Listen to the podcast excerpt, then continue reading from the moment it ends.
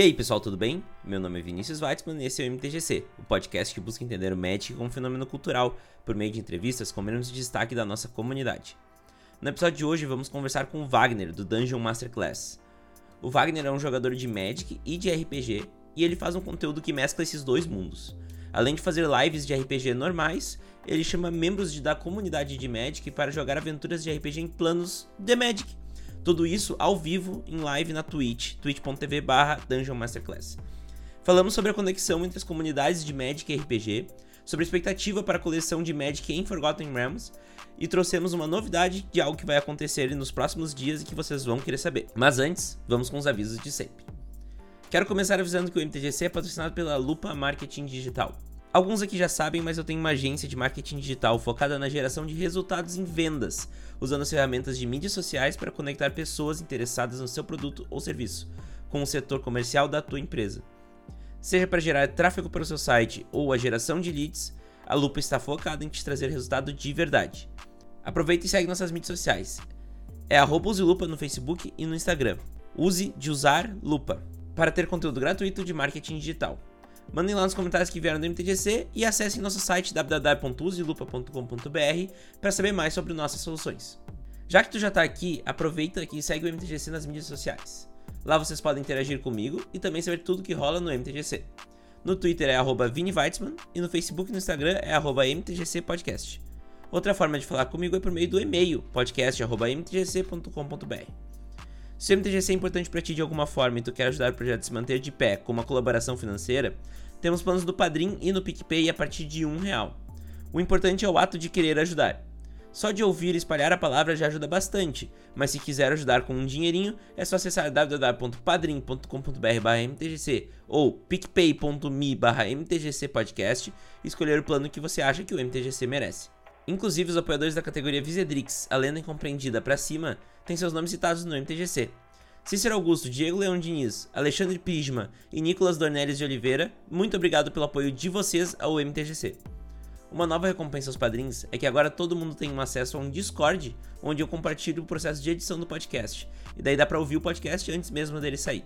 Agora, fiquem com a entrevista.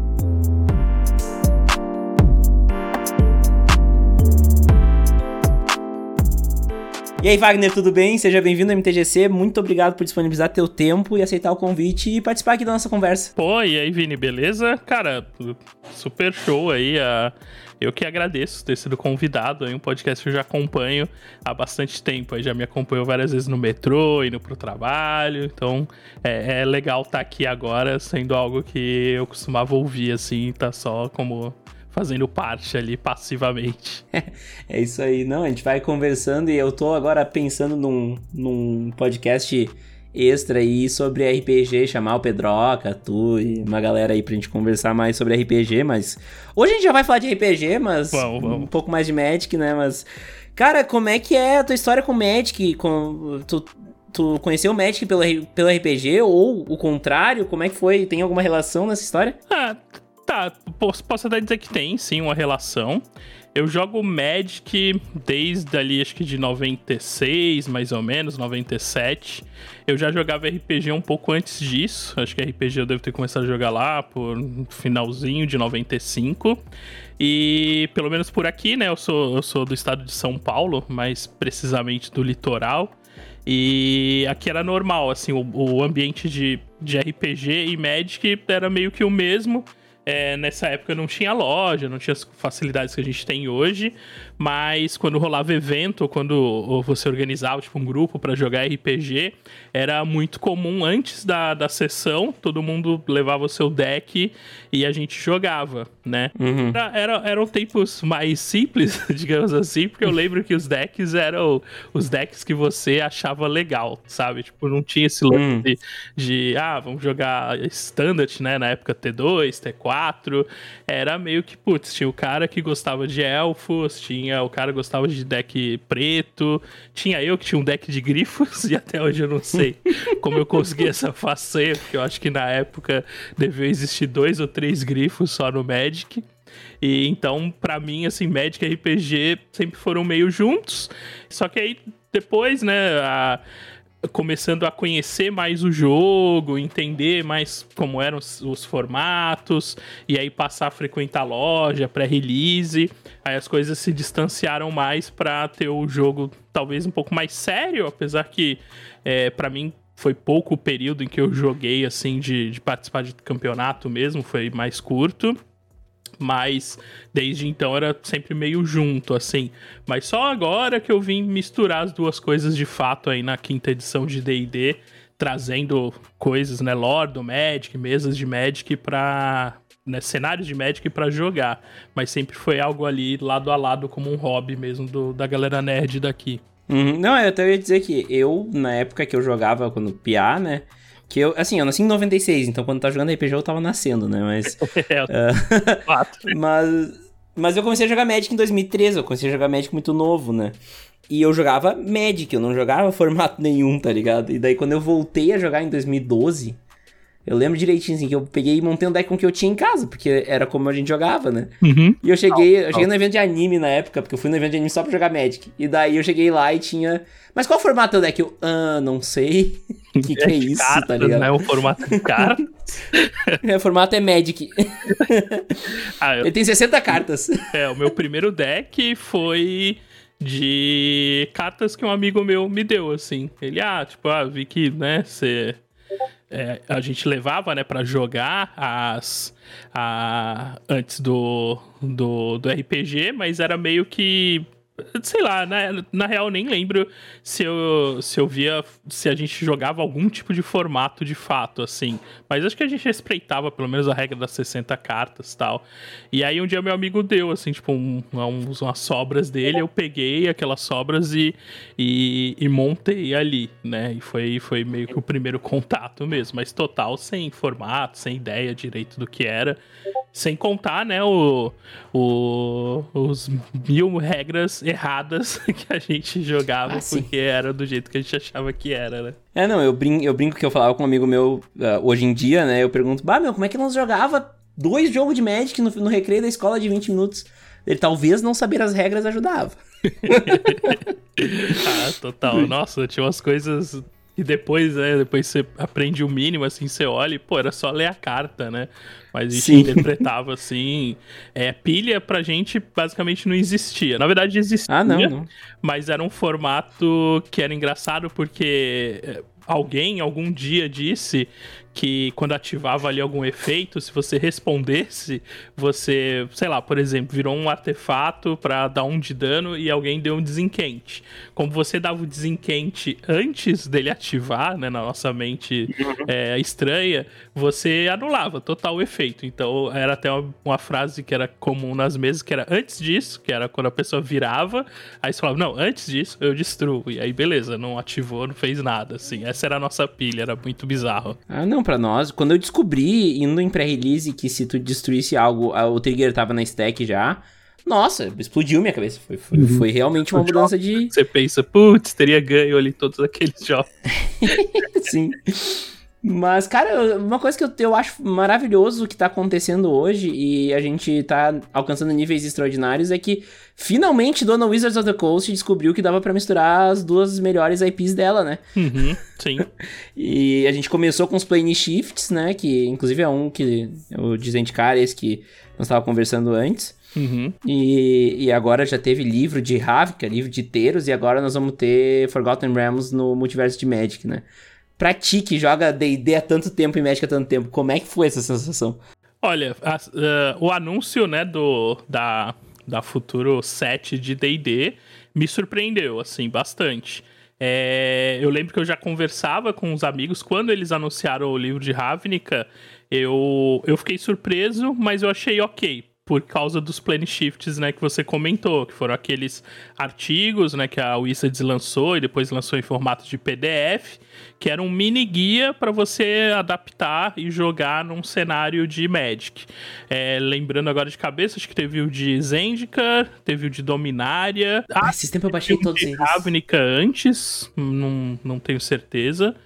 Mas assim, eram uns PDFzinhos de 10 páginas, contando coisas que dava até para você já pegar lendo as cartas, lendo lore mesmo, né? Bem simples. Quando saiu o guia, é, eu fiquei surpreso, porque aí eles começaram a trazer né, elementos do Magic para criar dentro das regras né, do DD, então foi bem legal. Mas o guia de Ravnica ainda tem uma. Depois, se você ler, você fica com aquela sensação de que poderia ter ido além. Né? Uhum. Parece mais que um compilado ali, tem as fichas dos NPCs, que é divertido de, de olhar para você entender como é que aquilo foi adaptado para o D&D mas mesmo as regras novas, elas eram ainda coisas que você já tinha no D&D, só que com outro flavor, assim, outra cara. Já o Teros não, Teros acho que é um, é um livro assim bem mais consistente, ele traz coisas novas de fato, traz ali um subsistema de devoção que vai total de encontro ao que a gente tem né, na, na versão das cartas e ao que seria legal ter numa, numa mesa né, de, de RPG. E aí, quando eles anunciaram lá o set de Forgotten, aí eu, putz, aquilo eh, realmente me, me surpreendeu. Eu tô mega ansioso, é, não só para ver como é que vão ser as mecânicas, né? A gente teve talvez um gostinho aí com, com o Zendikar, com a mecânica de pare, né? Mas acredito que nessa de, de Forgotten deve vir algo além. Mas o que eu mais fico curioso é para ver quem, quais NPCs importantes, né? Quais personagens importantes do, do Lord Forgotten eles trarão, como serão as cartas, será que vai rolar ali alguns planinautas, né? Será que vai dar essa misturada? Então, tipo, a, a cabeça vai a mil, assim, imaginando as possibilidades. É, é eu, o, o que eu tenho pensado é que os dois são multiversos e hoje tu consegue pensar os dois multiversos como parte do mesmo multiverso, né? Porque se Ravnica e Teros estão no, no multiverso do D&D e Forgotten Realms tá, tá no, no, no, do Magic, beleza, Planeswalkers podem ir para qualquer plano do D&D, né? Sim, sim. Até porque do D&D, né, a, a magia, né, de de transplanar, digamos assim, né? O planar shift, né? Uma magia classicona aí, desde, a, uhum. desde as primeiras edições de de D&D e como ela é uma magia de círculo alto, né, só os magos mais poderosos conseguem lançar. Então meio que talvez esses magos já, se, já sejam um pouquinho planinautas. Talvez a centelha seja ter acesso a esse círculo mágico aí, não sei. Aí já, já começa a viajar bastante para tentar entender. Mas a, a, assim, a ideia, né, as possibilidades são muitas. É, a gente teve um pequeno gostinho disso na, nas cartas que saíram lá com a mistura de Dungeons e Dragons já, né? Tem o Mestre dos Magos naquela. como um, um planinauta, mas é, acho que saiu só como uma promo, né? Ela é bem limitada, eu não lembro. Ela era pros, pros funcionários da Wizard, ah, se não me engano. Foi só do. Isso, foi bem limitado. Guarda Prata. Mas teve a espada, né? A Sword of Dungeons and Dragons lá Maravilhoso. em também de borda prateada, que já dava ideia e tinha lá o, o esqueminha de rolar dado para fazer para fazer. Ah, agora, agora que tu falou, eu fiquei pensando se não vai ter mecânica de rolar D20 nesse nesse de Forgotten. E eu não acho uma impossibilidade não, vou te ser bem honesto. Pode, pode ser mesmo. Até porque, né, até hoje nas caixinhas de pré-release sempre vem, né, o D20 lá para é. marcar a vida. Dá para tentar usar ele agora como outro como outro outro propósito também.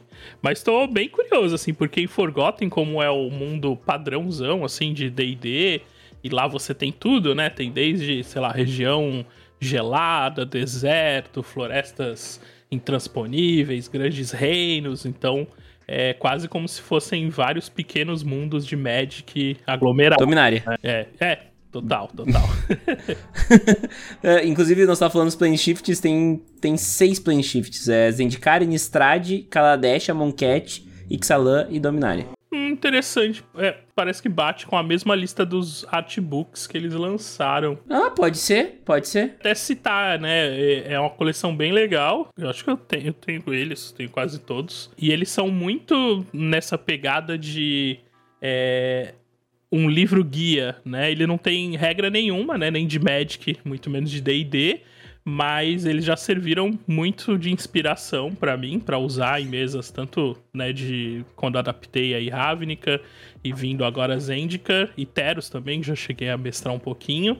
É, eles servem total assim para você conhecer os lugares, entender um pouco mais da história, tá tudo bem condensado e num formato muito próximo de um suplemento de RPG. Então acho que tá, tá bem junto ali os Plane Shifts, bem provável que seja uma lista bem parecida. Legal, legal. Interessante, porque realmente tu olhar, tu olhar e entender o flavor das coisas e a arte das coisas é, uhum. é, é, parte importante para te se situar no mundo, né? Porque uhum. parte integrante da RPG é tu se situar naquele mundo e conseguir escrever ele, né? Sim, e até o formato desses artbooks é bem nesse sentido, assim, você tem os capítulos com os locais, e aí ele divide todos os locais, aí tem as artes, né, que já são é, as artes das cartas, que já são muito bonitas, mas ali grande, em detalhe, e aí explica, depois pega as principais figuras, né, os NPCs ali mais importantes, as lendas no caso, é, e depois pega os momentos, então, sei lá, se foi uh, o de Ixalan, e aí fala lá do Azor, fala do Mortal Sun, e aí você já tem ideias ali para plots de coisas que estão na lore do jogo, mas no livro ele te apresenta de uma maneira mais resumida e uma maneira bem com muita cara assim de suplemento de fato, né? E não só um livro de arte. É, a linha, a, li, a linha The Art of Magic the Gathering tem a Monket, Dominária, Innistrad, Ixalan, Kaladesh, Ravnica, The Wrath Cycle, War of the Spark e Zendikar. Tem War of the Spark, Wrath, Wrath Cycle e, e Ravnica mais, além do que nós tínhamos visto antes. É, e esse e o War ele vai sair ainda. Ele vai sair agora esse mês até. Tá, já tá no carrinho Sério? que dá, mas é. Ah, legal. Porque eu vi, putz, não tinha ainda lançado nenhum assim de evento, né? Tava só o, do, o dos, o dos mundos, planos. dos planos. E aí, quando eu vi, eu vi a capa, eu estranho, tipo, né? Um artbook da, do War of the Spark passou total batido por mim. Mas aí, quando eu vi, não, ele tá previsto, se eu não me engano, agora pro dia 20 de, de outubro para lançar. Bah, que legal, que legal. Vou, vou, dar uma olhada nisso aí também. Bah, mas, enfim, uh, o, por que que eu tô falando isso, né? Eu tava. Uh, uh, só pra contextualizar a galera, tu faz as, as lives mencionando RPG e tu faz com a galera do Magic também, né? Isso. É, eu tenho um canal na Twitch, lá mestrando RPG, né? É D&D, bastante, mas também chamado de Cthulhu, que eu gosto bastante. Alguns cenários de universo cyberpunk. Então, é, sempre tentando trazer coisas diferentes lá para experimentar, para convidar gente, gente de fora. E foi quando eu vislumbrei ali a oportunidade de trazer o Magic, que eu, pelo menos Raven, que eu já fazia presencialmente, às vezes em eventos aqui é, nas cidades próximas, quando rolava, né, antes da, da pandemia.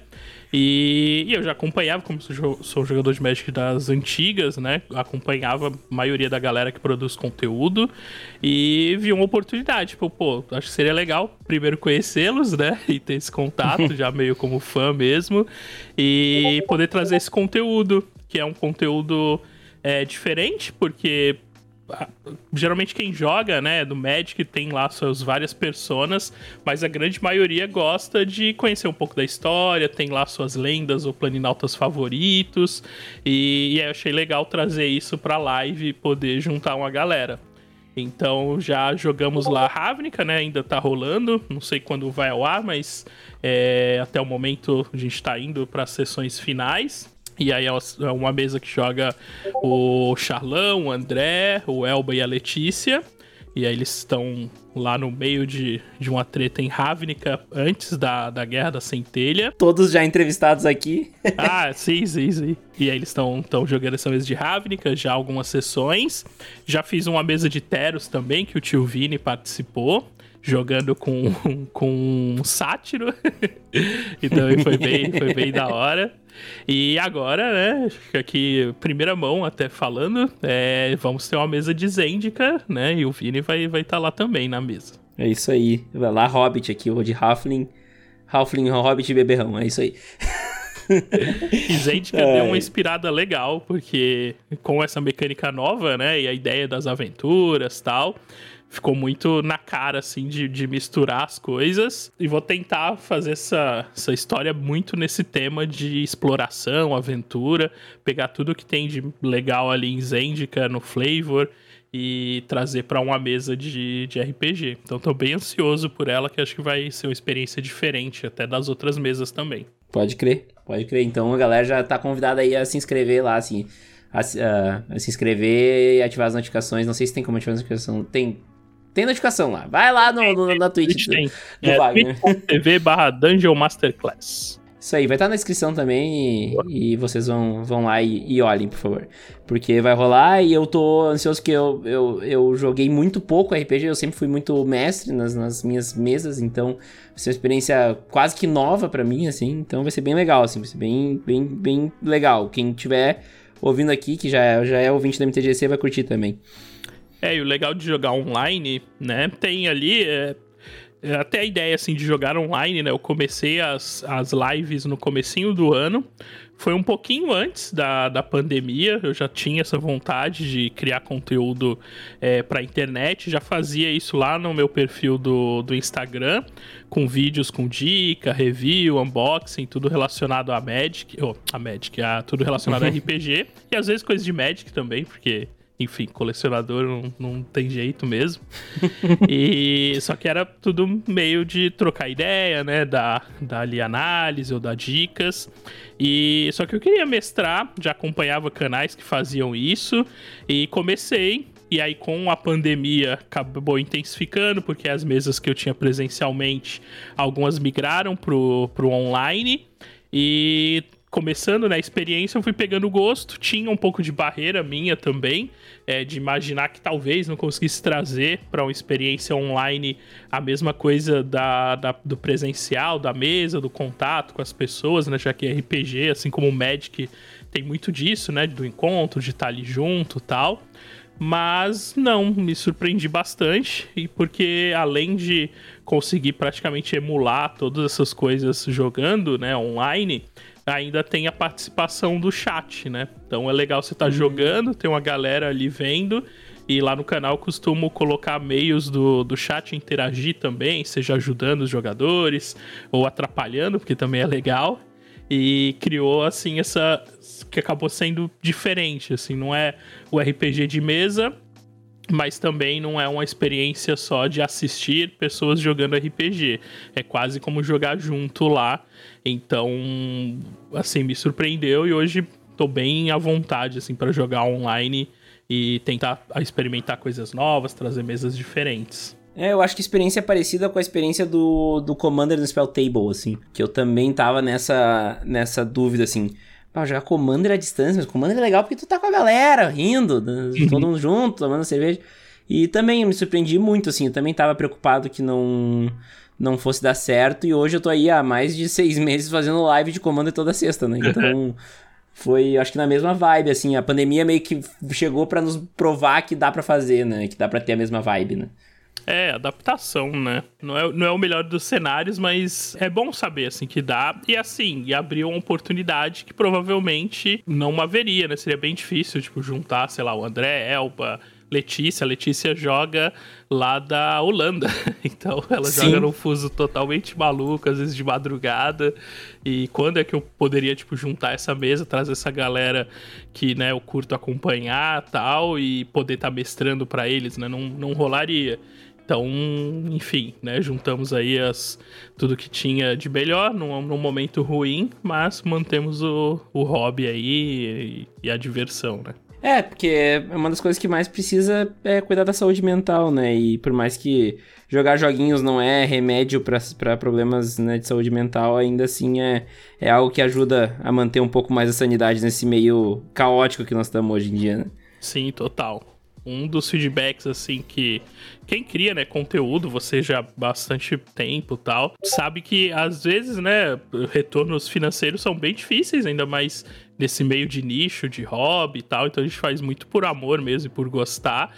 E os feedbacks que eu recebo que mais dão gás, assim, e deixam, né, a fim de continuar, são as pessoas que vêm falar que, ah, putz, comecei a assistir as tuas mesas e aí me deu inspiração para começar a mesa com, com os meus amigos, ou assisto a mesa para ter ideias porque eu tô querendo montar um grupo. Então é legal saber que às vezes essa iniciativa que a gente tem, ela traz esse reflexo positivo para as outras pessoas também. Então, nesse momento, como você falou, né? Não, não é remédio de fato, mas é um diferencial bom você saber ali, às vezes num, num momento mais difícil, tá podendo juntar seus amigos ali e ter umas horas de diversão. Exatamente. Cara, o que eu ia te perguntar é que tu, com toda a tua experiência de, de RPG e Magic juntos, como é que tu vê o Commander nesse meio? Tu acha que ele pode ser um meio termo entre as experiências? Não que o Commander vai te dar uma experiência de narrativa e criação de personagem como tem no RPG, mas que ele traga mais próximo do Gathering do que o, o Magic competitivo, digamos assim, né? Então, Commander é, foi um formato que por muito tempo eu sabia que, conheci, que existia, mas eu não, não entendia muito bem apesar de gostar muito desde sempre assim de colecionar lendas, de buscar histórias, tal, né? Por muito tempo o Ertai foi a minha lenda favorita até, até depois virem os planinautas e eu começar a, a ter o Jace ali como favorito, o que já deve dizer muito sobre o meu estilo de jogo, mas tudo bem.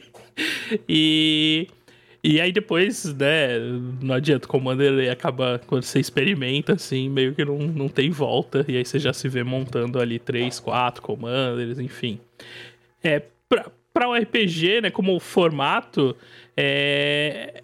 a ideia em si é interessante, porque eu acho que quem joga Commander, por mais que não se preocupe muito, às vezes, com, com lore, né? Isso falando da parte for fun, né? Sei que tem a galera que joga ali X1 de Commander e tal, e aí já vai mais para dentro do, do meta ou do, do formato mesmo para jogar. Mas geralmente o mesão, os amigos ali acabam jogando com o que acham legal.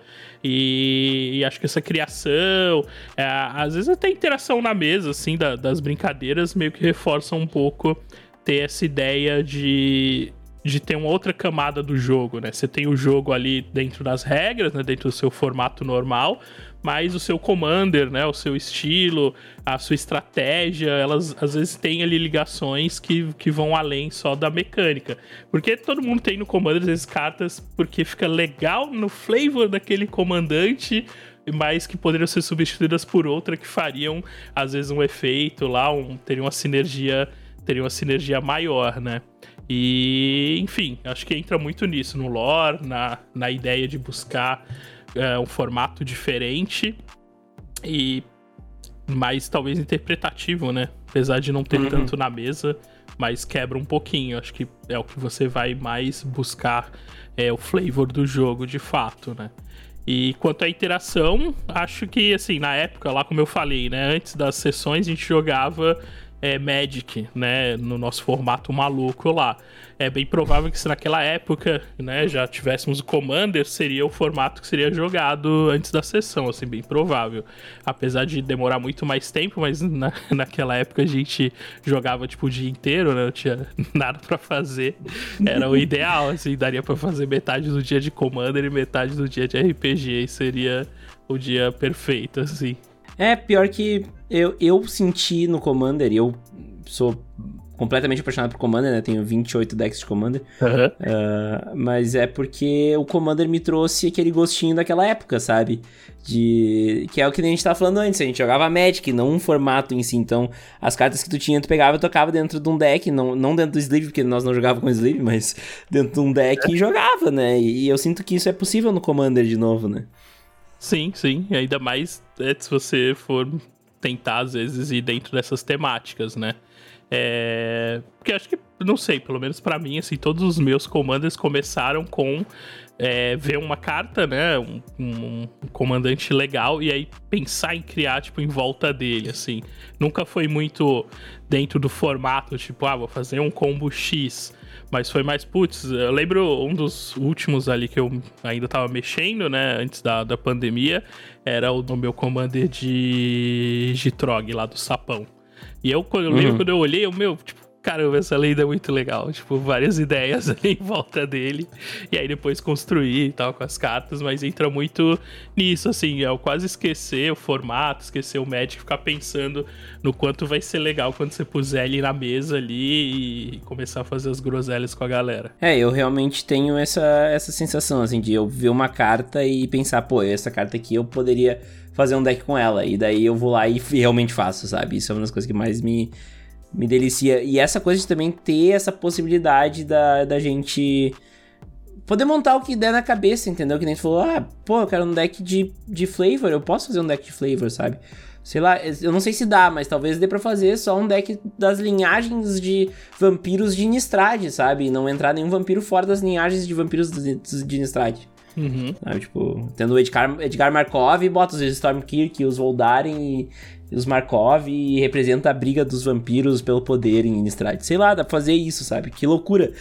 Uhum. Sim, sim. Aí você já entra num outro nível né, total pilhado na, na criação. E fazendo aí um paralelo com o RPG, entra muito, né, como jogador no lance de, de inspiração também para você montar um personagem, né? Lá como uhum. a gente tem N classes, raças, né, e combinações disponíveis, às vezes dá para você emular ali o temperamento, o estilo de uma lenda, né, um comandante que você que você curta, e aí vai poder trazer isso pra mesa de um jeito diferente. E como narrador ajuda também na criação de NPC, na ideia para vilões também, tentar buscar um pouquinho do formato, né, e da visão ali do Commander para você trazer como inspiração para mesa mesmo. Acho que como jogador até mais direto, mais fácil, ter os trejeitos ali e a ideia de um comandante legal e você conseguir transportar ele pra mesa e evoluindo, né, o personagem pensando nesse formato. E daí eu acho que é aí que eu acho que começa a linkar um pouco. Eu acho que, assim, se eu estivesse falando com um RPGista que nunca jogou Magic ou que tem uma noção do Magic, primeiro eu falaria, joga um pouquinho de arena, aprende um pouquinho de Magic no básico, mas depois, tipo assim, ah, como é que tu acha que o RPGista deveria experimentar o Magic? acho que o Commander é o que é mais adequado para RPGista, porque é uma coisa mais lúdica, menos competitiva, digamos assim, né? Uhum. É, no geral, acho que é bem mais. É até bem mais fácil explicar.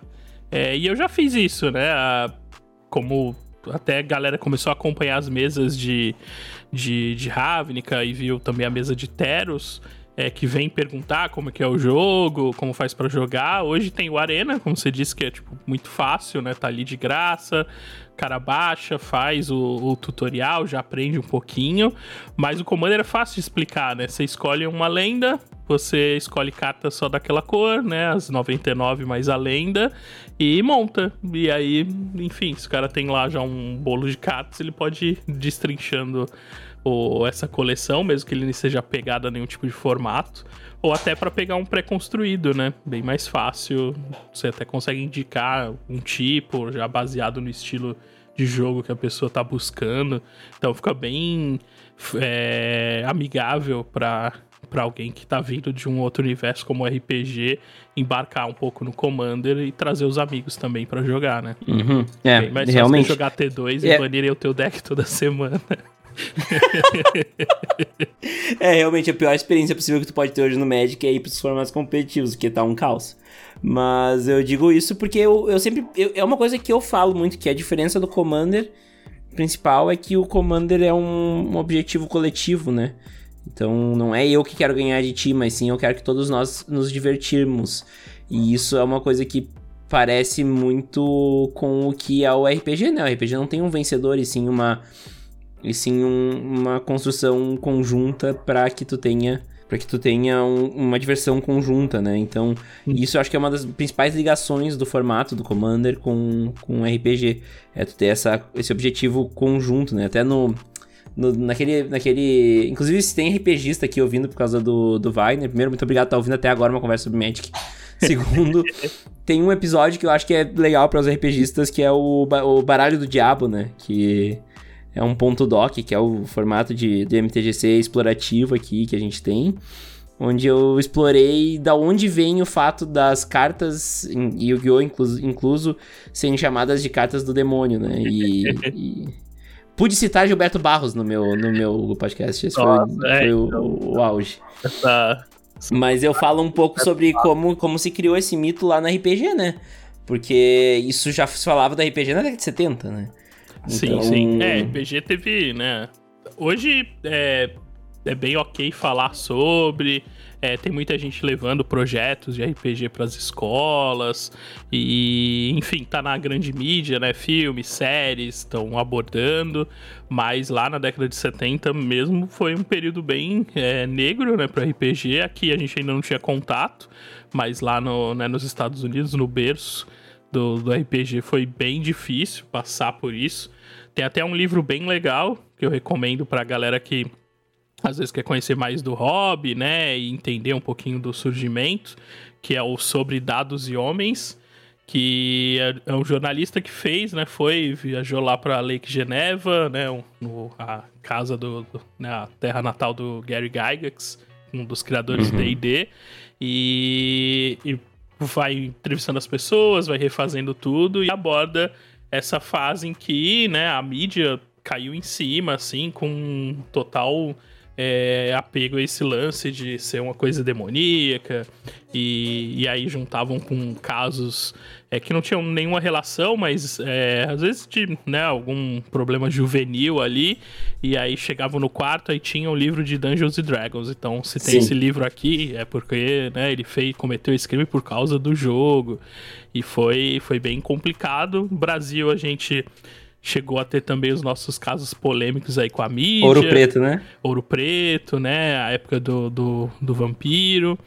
Então, uhum. e a, até nisso tem esse paralelo com o Magic, né? Quem nunca, né, ouviu que é coisa do, do capeta tal. E eu lembro dessa passagem aí do, do Gilberto Barros que eu assisti, né? Eu, e eu lembro, assim, tenho a memória vívida dele falando no final do programa que ele ia proibir o Magic no Brasil. Se não conseguisse no Brasil, pelo menos no estado de São Paulo. Eu tô esperando até agora pra ele conseguir. Pode ser que na minha escola rolou o papo de proibir todas as cartas. E não, no fim não foi pra frente, mas escola, escola luterana também, né? Então, uhum. galera se, se assustou, mas. Uh, bem louco, assim, aquela época, aquela histeria coletiva, né? E nesse, nesse episódio eu, eu vou explorando como que isso foi passando, né? Com os anos do DD, passando pro Magic. Tipo, o Magic te, não teve demônios por mais de 10 anos, né? Por causa disso. E, e, inclusive quando a Wizards comprou a, a TSR, né? E o D&D virou marca da Wizards, eles juntaram as duas, os dois R&Ds para conversar sobre isso e entender como que o Magic poderia reintroduzir demônios no jogo. E é muito louco isso, né? Tipo, uh, co e como os dois, os dois jogos já se ajudavam já há muito tempo, né? E só agora a gente foi ver a colaboração chegar nos jogos de verdade, né? Por mais que a Wizard esteja num momento de descrédito com sua player base, né? Uhum. Uh, principalmente Magic, a gente tem que dizer que eu, pelo menos, sinto que foi uma puta de uma jogada ter juntado as duas marcas, né? Porque fazia todo sentido do mundo. Sim, e, e a galera antiga lembra também do Spellfire, né? Que eu era um deck card game. É, legal. Então, card game com né, a temática de, de de Dungeons Dragons, né? Dos mundos lá de D&D. E por várias vezes, né? Você se perguntava, tipo, né? Por que não? E depois da, da compra, né? Da, da Wizards, aí você fica tipo, meu, como assim?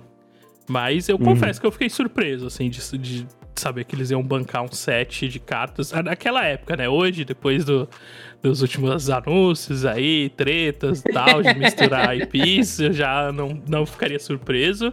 Mas fiquei positivamente surpreso e e é algo, como você falou, assim, por que não, não fizeram antes, né? É o que, que impedia hum. ali de juntar duas coisas tão parecidas e com fanbases muito parecidas também. É, lembro muitas vezes, assim, acompanhar em blog da, da galera dos designers, né, de D&D, que eles até comentavam, eles sempre tinham decks de Magic, porque às vezes iam para um outro país, numa convenção, num evento, e é difícil você ir para um lugar que você não domina a língua e jogar RPG com as pessoas, né? Mesmo que você esteja indo lá divulgar RPG. Então eles tinham sempre ali um deck de Magic, porque o Magic você conseguia sentar com a galera e jogar.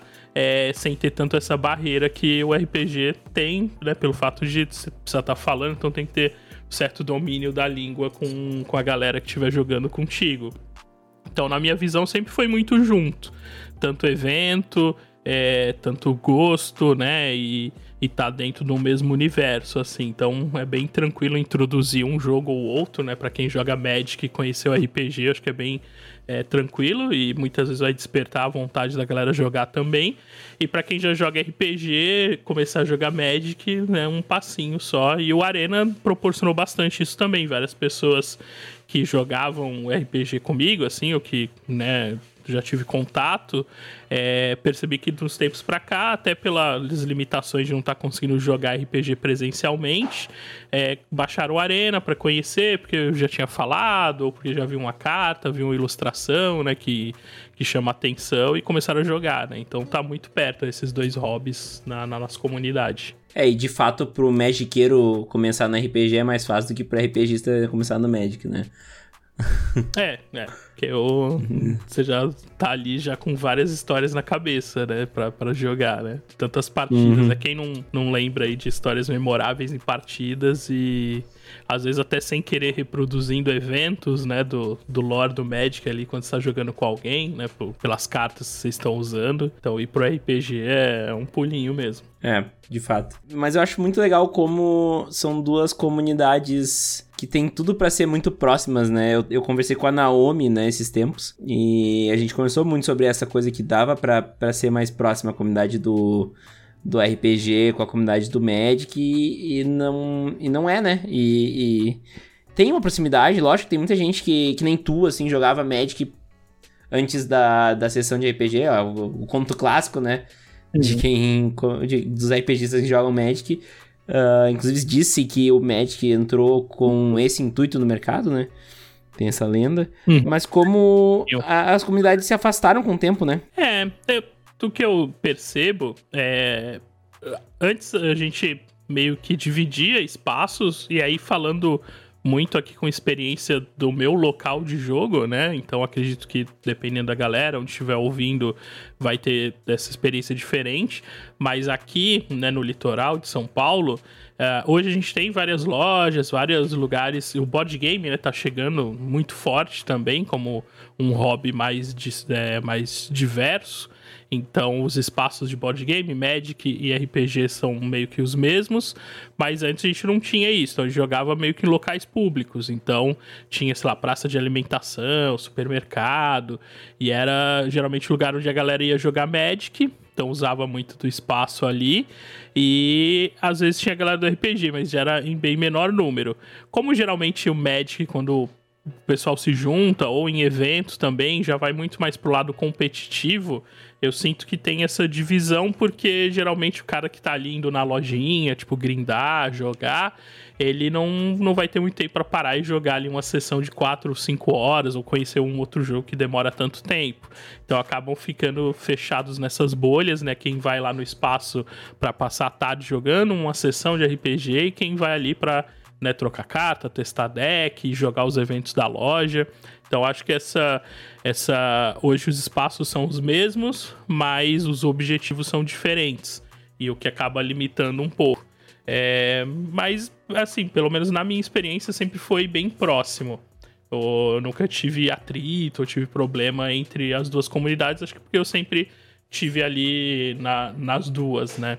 Mas uhum. se fosse apontar um, um fator assim, eu sinto isso. A galera do Magic, geralmente nos espaços comuns, estão mais focados no jogo e indo um pouco mais pro lance da competição. E a galera que tá indo jogar RPG, né, consome muito mais tempo e fica difícil compartilhar, né? Sim, é, é exatamente. Eu acho que, que isso seja um, um ponto muito, muito relevante, o fato de que quem tá na lojinha tá para ganhar torneio e não pra, se divertir. Lógico que vai se divertir com isso, mas não pra aquela diversão pura, né? A pessoa quer ganhar, já tá concentrada, tá pensando em, em estratégia e tudo mais. Então realmente tu acaba diferenciando muito, né? E até eu vejo que tem uma galera. Não, não tô generalizando, gente. Tem uma galera que curte o RPG e que tem uma visão do, da comunidade Magic muito voltada para a visão que a comunidade Magic tem da comunidade Grinder. Entendeu? De novo, não tô dizendo que é algo negativo, só tô dizendo que a comunidade médica é super plural, entendeu? E, e às vezes, por tu ter os ambientes compartilhados sendo as lojas, que é onde tá os grinders, né? Tu tem essa visão até um pouco distorcida da comunidade de Magic, porque eu tenho certeza que tem muito comandeiro aí que não joga RPG por falta de oportunidade, entendeu? E, e, inclusive era uma das coisas que eu queria fazer com esse com esse podcast, era trazer essa ideia pra galera, sabe? Levanta pro teu playgroup de, de Commander aí. Vamos jogar um RPG, vamos, vamos experimentar e tal. Talvez seja um jeito de, de, de começar no, num hobby novo, né? Acha alguém que, que é um pouco mais experiente para mestrar, enfim, né? Tem muitas possibilidades. É até interessante isso que você é, citou, né? De provavelmente tem a galera da comunidade que quer jogar, ou, né, ou se interessaria, ou até já jogou há muito tempo, mas não joga mais porque não, não tem mais um grupo. E, e eu percebi isso total quando eu comecei a convidar as pessoas para as mesas de, de RPG com Magic, né? É, confesso que tinha maior receio, assim, de chegar na galera e eles falarem, não, tipo, RPG, não, nem gosto, tal. Mas posso dizer hoje que foi unânime, assim, todo mundo da comunidade de Magic que eu tive contato até agora, convidando, né, explicando tal como, como era a ideia de jogar, é, ou já tinham um contato com RPG, estavam muito afim de voltar a jogar, mas não tinha oportunidade, ou estavam mega curiosos, tipo, para aprender. Então é, é, total vai de encontro com, com essa tua visão, assim, de que talvez falte só essa oportunidade, mesmo porque é difícil você, é, com, sabendo pouco, ou só com a vontade de jogar RPG, conseguir juntar uma galera, né, pra ir ler livro, comprar livro, comprar material, tal, mas tem essa vontade assim. Então foi até foi muito mais fácil do que eu pensei. Eu ficava mó encabulado assim de chamar a galera e receber um não, tipo, não, RPG, vou perder meu tempo. E na real foi total contrário, assim, todo mundo recebeu super bem, trocamos ideia, alguns foram até além, começaram a jogar nos seus é, nos seus grupos, e hoje a gente troca ideias já sobre as histórias dos grupos deles, do que eles estão fazendo né, nas mesas offline que eles têm. Eu fico mó feliz, assim, de ver que, de certa forma, consegui ajudar um pouquinho nisso, nem né, como uma inspiração, ou dando esse pontapé inicial pra, pra galera jogar. Mas tem, tem sim essa, essa ligação de talvez só faltar um convite, uma oportunidade mesmo. É, exatamente. É, a minha ideia é justamente abrir abrir essa oportunidade que as pessoas pensem um pouco sobre isso. E até assim, se tiver algum algum RPGista que esteja nos ouvindo, que também dê uma oportunidade pro Magic, sabe? Porque às vezes eu vejo uh, justamente essa coisa de entender o, o, o Magiqueiro como, como um, um jogador talvez menos, menos misturável, digamos assim. Mas tem. A comunidade Magic ela é muito plural. Eu acho que a de RPG também é tão plural quanto porque tu tem várias formas de jogar os, do, os, dois, os dois gêneros, né? Então, o Magic tem diversos formatos e diversos níveis de comprometimento, digamos assim, que tu pode jogar assim como no RPG, né? Tanto que tem o próprio livro do mestre começa dizendo que, cara, analisa teu grupo primeiro e depois tu pensa como tu vai jogar, né? E, e o match tem um pouco disso também, né? Porque tu tem o comandeiro que só tá ali pra dar risada e tu tem o cara que quer ganhar o Pro Tour, entendeu? E o cara que quer ganhar o Pro Tour vai ser um cara que vai ter menos afinidade com um grupo de RPG, entendeu? Talvez ele até tenha jogado, mas ele é um cara competitivo, um cara que quer ganhar. Algo que no RPG não existe vencedor, né? E no RPG existe quem o jogo, né? Uhum. É, tipo, é uma experiência mais coletiva mesmo e menos ali competitiva, né? E quanto ao RPG, Sim. é total plural mesmo. A gente falou muito aqui de D&D, né? Fez referências a D&D, exemplos de D&D. Mas no mercado, né? Lá fora sempre foi muito mais pluralizado, apesar do do D&D ainda ser o mais vendido, mais conhecido. Mas aqui no Brasil também várias editoras têm trazido outras temáticas, né, outros jogos e com variados níveis de necessidade ali, digamos de tipo dificuldade de regra ou quantidade de regra, né? A gente tem desde o D&D que é tá ali no meio termo, né? Um pouquinho complexo, mas não é difícil de, de aprender até sistemas em que você joga com pouquíssimas regras e com um compartilhamento ali de narrativa muito maior, como por exemplo é o Dungeon World, que é um que eu sempre recomendo para quem às vezes quer jogar uma fantasia medieval, mas não quer ter que ler três livros ou enfim conhecer mais da, da fantasia padrão. E sistemas de terror, horror, tem até RPG que dá para você jogar sozinho ou com outra pessoa que vai ter a mesma pegada do RPG e às vezes é um, um início ali para você começar no hobby e até explicar para alguém ou mostrar para alguém como é, né? Então, hoje a gente está até bem servido de ter conteúdo nacional, né? Conteúdo traduzido, que facilita muito para a maioria das pessoas aqui no Brasil também. Pô, Tormenta é um fenômeno, né? Porra. Sim, é, foi um mega exemplo, assim. Ele tá bem perto, né, do D&D, quando a gente fala Sim. de formato, regras tal, mas foi um sistema que evoluiu com junto, né, com as gerações aí. E tem a galera que jogou Tormenta lá atrás no 3DT, que era um sistema mega acessível. Até hoje é, né? Um sistema que dá pra você baixar Sim. de graça lá no site da Jambô. E agora saindo o Tormenta 20, é, que foi um mega sucesso de financiamento coletivo, acho que o maior do Brasil e com um sistema mega robusto e mega completo para jogar RPG de fantasia medieval num cenário que a maioria da galera que joga né, RPG no Brasil já teve contato lá na Dragão Brasil. É, a Naomi falou inclusive de um, de um RPG de My Little Pony, né? Então. Ah, sim. Tem de tudo mesmo.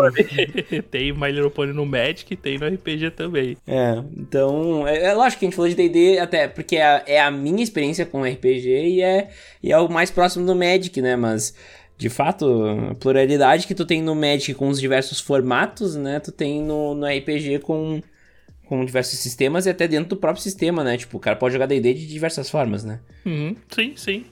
Você pode e... ir tão fundo nas regras quanto você achar que é divertido, ou pode usar só o, o formato ali, a cara e usar as regras que você quiser. E vai um pouco do narrador, né? Ter essa, essa desenvoltura, mas mesmo que seja um grupo que tá todo mundo começando, e às vezes tem uh, um, uma visão assim que quem narra precisa ser tipo mais experiente ou que conhece todas as regras.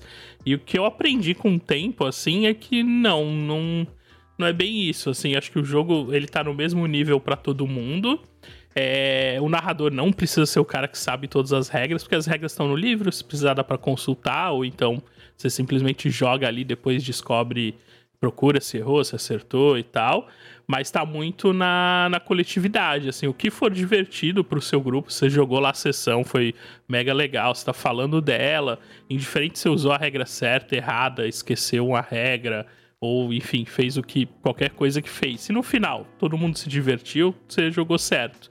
E o narrador não, né, o mestre do jogo, o narrador não precisa ter nenhum status especial. Ele é só mais um jogador, às vezes é o cara ou a garota que que gosta mais de criar mundo, criar história, conduzir as coisas, né? Porque o divertimento do do, do narrador fica muito nisso, né? Você tá ali com uma história nas mãos para contar ali em conjunto, mas não te obriga a ter que ser o mais experiente. Então, mesmo que você nunca tenha jogado RPG, dá para começar a mestrar RPG e mestra do jeito que você achar mais divertido e vai aprendendo no, no caminho. É, realmente, eu, eu, posso, eu sou a testemunha disso porque a minha primeira experiência de RPG foi mestrando e foi super boa. Inclusive, a minha primeira aventura para mim até hoje é a melhor aventura que eu já tive e a mais longa e mais recorrente que eu tive, assim. Então, isso é uma coisa que eu tenho muito na minha memória, assim, como, como eu, eu. Eu tinha muito medo, tinha muito receio.